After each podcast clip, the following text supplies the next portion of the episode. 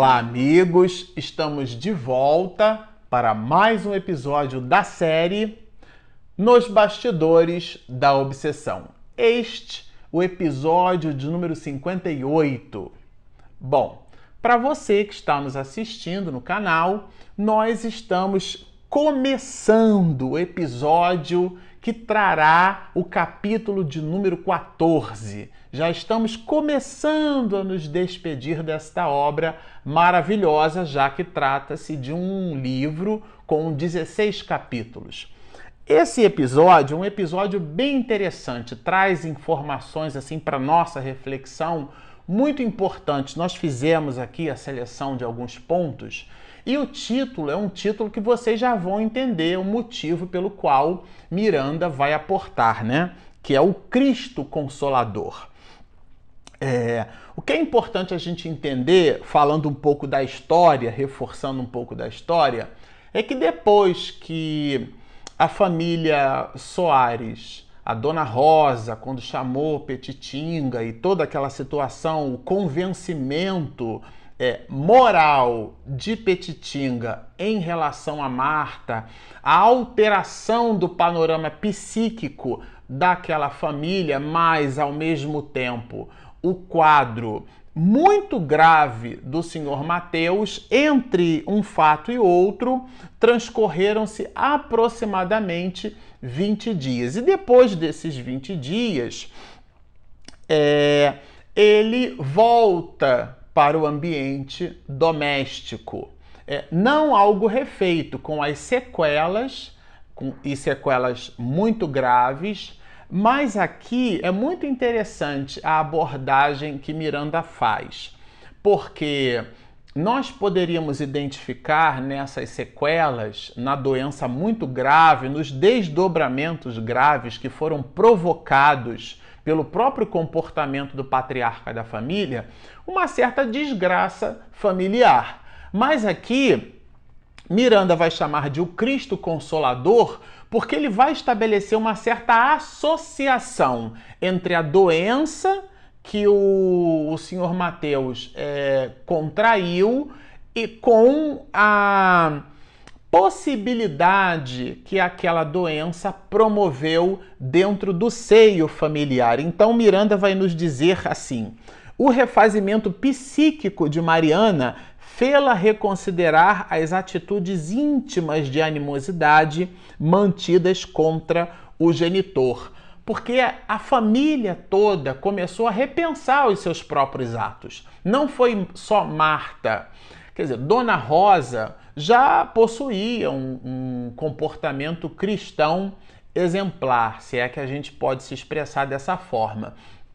Mas Mariana, se vocês se recordam, era uma das filhas do senhor Mateus que o odiava, até por conta de um enrosco, vamos chamar assim, de um episódio entre os dois numa existência anterior, porque tratava-se do seu amante na existência transata e isso dava a, aos dois é, um ódio é, cuja gênese era justamente deste episódio. E Guilherme era o pivô, se vocês se recordam, de todo este movimento. Mas agora Guilherme não estava mais obsedando Mariana.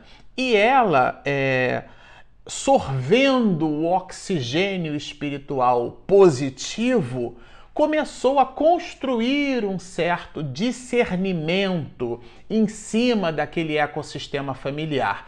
E o patriarca, quando volta para casa, é, isso dá à família uma certa condição de genuflexão, né, de reflexão, de meditação, de, de de pensamento sobre as suas próprias questões, e Mariana então começa a modificar as suas atitudes. Marta, que é o espírito, a filha, que quase tenta agredir a mãe fisicamente, é, começa também a modificar o seu panorama é, mental e, portanto, o seu panorama espiritual.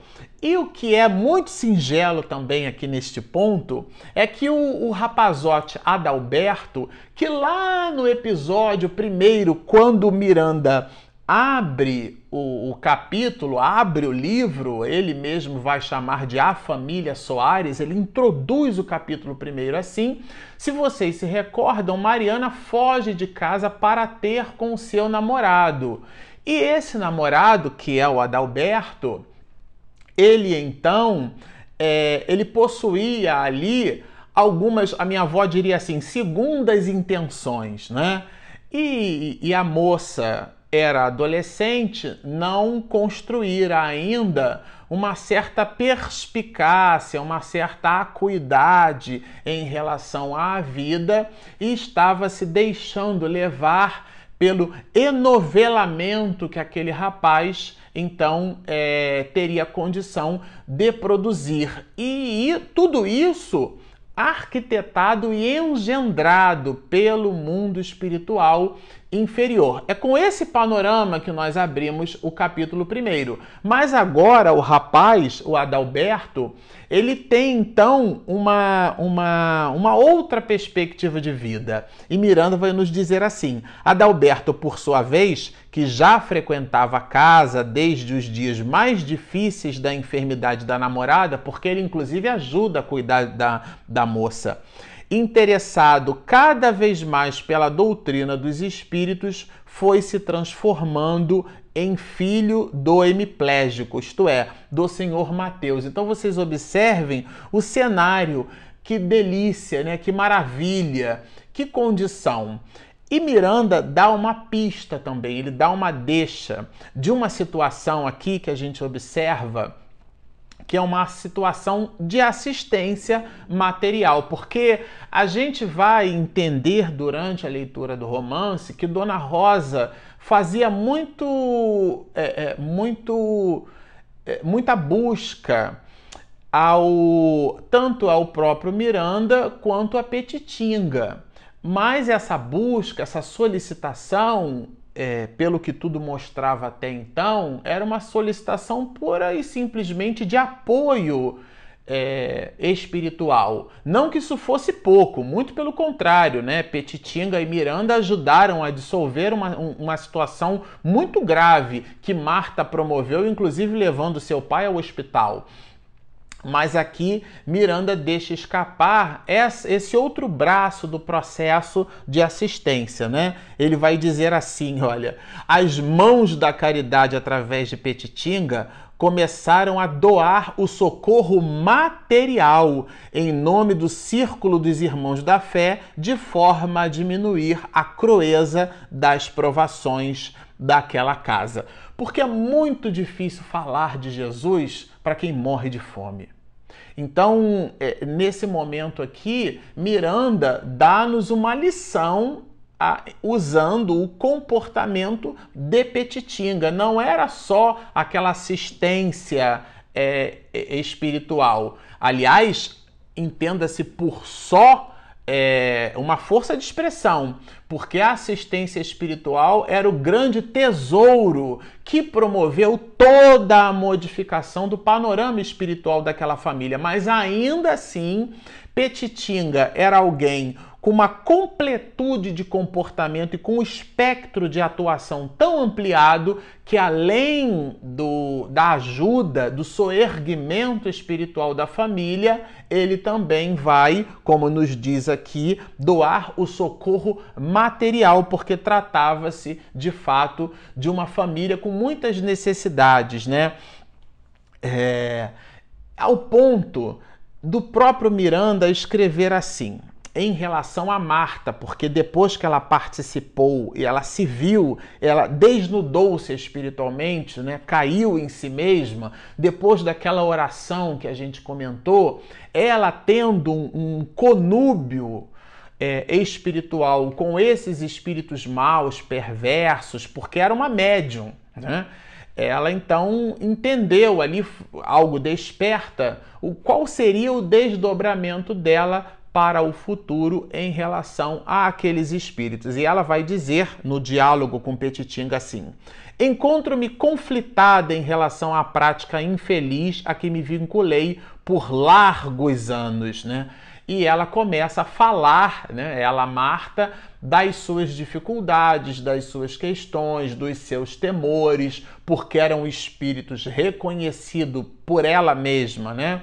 Esses espíritos eram reconhecidos por ela, espíritos tenazes, espíritos maus, e ela, a ex é, necromante, vai dizer aqui Miranda, ela então irrompe num choro, uma espécie de catarse espiritual. E ali tem nada mais, nada menos que o próprio José Petitinga, né? Esse, esse coração em forma de homem apoiando a família nas suas mais variadas necessidades. E vai dizer a ela assim, né? Marta, minha filha, o evangelho é porta de luz para os que gemem na escuridão. Isso aqui é uma delícia, né?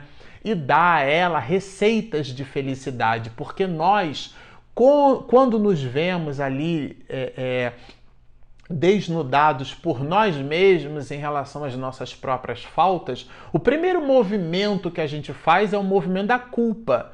E Joana de Ângeles trabalha muito essas questões em relação à alma humana. Ela nos pede o movimento da responsabilidade e não da culpa, porque a culpa vai gerar essas questões ligadas à prostração. E isso é muito grave, é muito ruim para o soerguimento da alma. De maneira que aqui, é, esse capítulo que vai estudar conosco Cristo Consolador, vai nos dar como está escrito no capítulo 6 do Evangelho segundo o Espiritismo. É Cristo de volta dando-nos informações singulares a respeito da promessa que ele mesmo nos fez. E aí, depois, logo na sequência, é, Miranda vai nos dizer assim: o momento de renovação ocorre no instante de dor. Olha que interessante isso. E é justamente a dor o móvel dessa família. Estamos aqui falando é, de dor o tempo inteiro, de situações dolorosas para a família Soares. Situações muitas que foram provocadas em existências anteriores e situações de dor provocadas nesta própria existência. O próprio Evangelho vai trabalhar essas informações conosco quando nos faz refletir sobre as causas atuais e as causas anteriores das aflições. Então Miranda continua: o ar que penetra no pulmão do recém-nascido aqui é uma é uma metáfora de petitinga. Olha que delicioso. O ar que penetra no pulmão do recém-nascido, ensejando-lhe a vida extrauterina, provoca-lhe também a sensação de dor. é essa necessidade. De novo, a moça vai dizer para Petitinga que tem medo. Tenho medo, conseguiu extravasar. Receio, revide, porque ela conhecia o quilate dos espíritos que gravitavam em torno das suas iniciativas malfazejas. Ela possuía uma espécie de inquietação interior. Qual não seria a abordagem desses espíritos que ela escutava? Ela os via, os percebia, sentia a presença desses espíritos. Isso era tão verdadeiro, forte para ela, Marta, que quando Petitinga busca na abordagem, né, vocês se recordam, é, ele visita o, os aposentos é, domésticos, vai ao encontro de Marta e ela então o enfrenta, dizendo desses espíritos que eram muito fortes, eram vingativos, eram tenazes. Ela conhecia é, a condição espiritual desses espíritos maus é, não os reconhecia propriamente como sendo maléficos para ela mesma. Mas depois daquele, daquele belo é, daquela bela oração feita por, por Miranda, depois da abordagem deliciosa espiritualmente falando, feita por Petitinga, depois da modificação do panorama espiritual da família, ela então dá-se conta das coisas erradas que fez e comparando é, é, com o poder maligno desses espíritos, ela fica muito preocupada com igualmente espiritualmente desconfortável e dialoga com Petitinga, é, desnudando-se, dizendo dos seus receios, dos seus medos, das suas questões, porque era uma médium né, é, ostensiva tinha contato, mantinha contato com esses espíritos e esses espíritos certamente de quando em vez estariam ali no próprio ambiente doméstico que ela nutriu a presença deles ali para cobrar dela a modificação de suas proposições. Então, levou para Petitinga as suas questões e ele de novo vai fazê-la refletir positivamente quando diz assim: Deus é nosso Pai Olha, referiu-se Petitinga de face ruborizada, iluminada por transcendente fulguração. É, e ele aqui, o que Miranda deixa claro é a sintonia espiritual de José Petitinga com os espíritos superiores, com os espíritos que estavam assistindo aquela família. Não era simplesmente aquele verbo que fala sem nada produzir, da, da alma, ele falava com o sentimento, ele falava com o coração. E isso envolvia as pessoas que estavam é, participando daquele diálogo, que estavam ali ao lado dele. E de alguma forma, Marta, isso não está escrito aqui textualmente, mas a gente deduz quando Marta busca é, Petitinga, quando Marta fala de suas questões, fala de suas dores, de seus receios, é para obter não só o verbo de Petitinga, mas o acolhimento de uma alma que estava em sintonia com as realidades transcendentes. E ele vai nos dizer assim: inicie desde hoje a fase nova aproximando-se do seu pai, rogando-lhe perdão.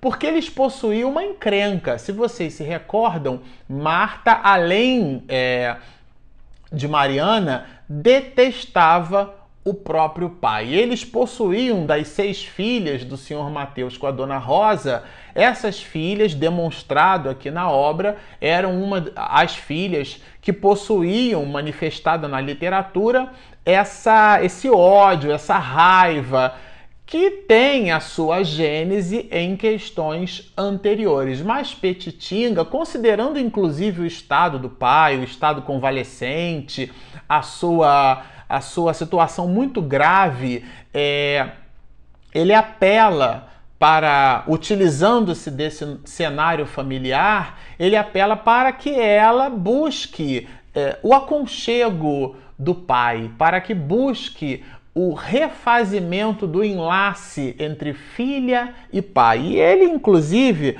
vai é, desdobrando o assunto com elementos interessantes. Ajude-o no transe abençoado que ele vive, e a força dos seus sentimentos falará mais alto do que as palavras mais brilhantes que lhe escapem dos lábios. Isso é muito importante, porque é aquele toque, aquele amparo, aquele remédio que você leva na hora certa, no caso aqui de Marta, a, a, aquele banho de leito. Numa certa oportunidade, nós ouvíamos Chico conversando né, a respeito do banho de leito que ele fazia com o pai, o pai ali paralítico, sem poder movimentar-se, ele, Chico Xavier, a sós com o pai dando-lhe então um banho de leito, conversando com ele. Aquelas questões da intimidade entre filho e pai, no caso de Chico, era a proposição de Petitinga de filha para pai. São aquelas é, situações pequeninas que podem parecer minudências, mas que de verdade ampliam as questões do coração. E era, estava preocupado nesse ponto Petitinga, apelava para agora a condição de Marta em que reflexionava sobre o seu futuro e trazia ele Petitinga como elemento para um futuro positivo estas construções do agora, do hoje, que ela então poderia e certamente teria condição, era capaz de produzir, né? Passe logo depois é, a frequentar nossa casa, diz ele, né? Estude as obras do insigne mestre de Kardec, bebendo nas fontes augustas da informação espírita a água lustral. Além de buscar reconciliar-se enquanto havia tempo com o seu próprio pai, ele, Petitinga, dá a ela ainda uma informação muito importante a de estudar, a de ler, a de modificar o seu panorama espiritual. Quando a gente passa por uma dificuldade, é muito importante reservar um tempo para uma espécie de higiene mental. A leitura é, saudável, a reflexão benfazeja em cima dessa mesma leitura. Tudo isso vai mudando o nosso panorama espiritual. Uma leitura do Evangelho, então a gente pega um trecho do Evangelho, como a família leu aqui o capítulo 6 do Evangelho segundo o Espiritismo, Cristo o Consolador. Tudo isso dá e modifica dentro da família aquele oxigênio espiritual. E Petitinga sabia disso e fornece para Marta elementos para que ela modifique o seu futuro espiritual. E continua aqui o benfeitor o espiritual.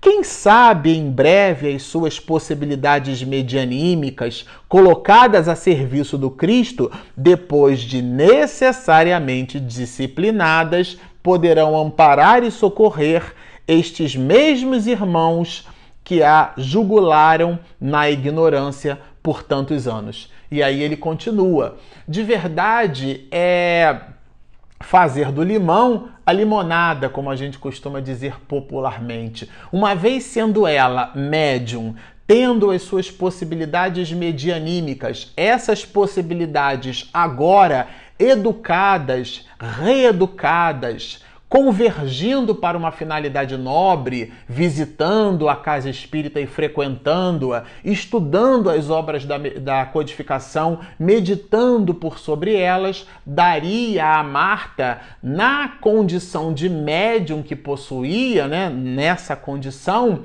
agora disciplinada, a possibilidade, inclusive, de ter esses irmãos que, é, dentro de um processo de revés, serem é, efetivamente doutrinados, esclarecidos pela sua própria possibilidade medianímica.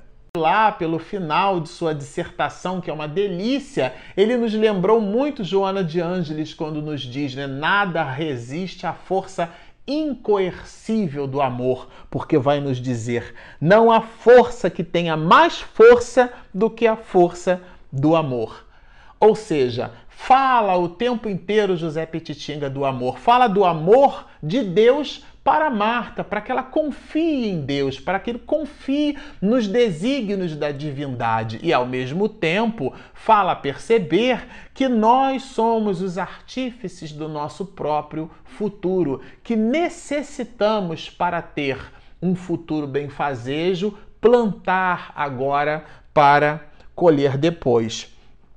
E então, diz-nos aqui Miranda, né? Com a permissão de Nona Rosa, rumamos ato contínuo na direção da alcova onde se encontrava o enfermo, porque aí agora depois de todas essas questões, eles então estavam indo na direção de nada mais, nada menos o senhor Mateus, a família toda ali buscando envolvê-lo. E é esse envolvimento que corresponde as informações que nós vamos estudar e trabalhar com vocês no próximo episódio. Aqui nós deixamos esse gostinho benfazejo das informações de José Petitinga a respeito da imortalidade da alma e da necessidade que cada um de nós tem de construir este artífice do próprio futuro.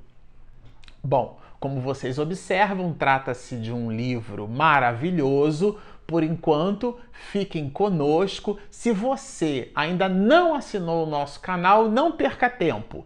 Ele disponível aqui no YouTube, chama-se Marcelo Shoa Oficial. Você pode assiná-lo, clica aqui embaixo, tem um sininho quando a minha esposa Regina Mercadante faz aquela edição caprichadíssima, você vai receber a notificação. E falando em notificação, nós temos também o nosso aplicativo disponível gratuitamente na Google Play e na Apple Store. E, igualmente, quando você baixa o nosso app e a minha esposa faz a edição e a publicação do material, você recebe uma notificação e acompanha fresquinho a nossa postagem. Então, inscreva-se no nosso canal, baixem o nosso aplicativo, sigam-nos e muita paz.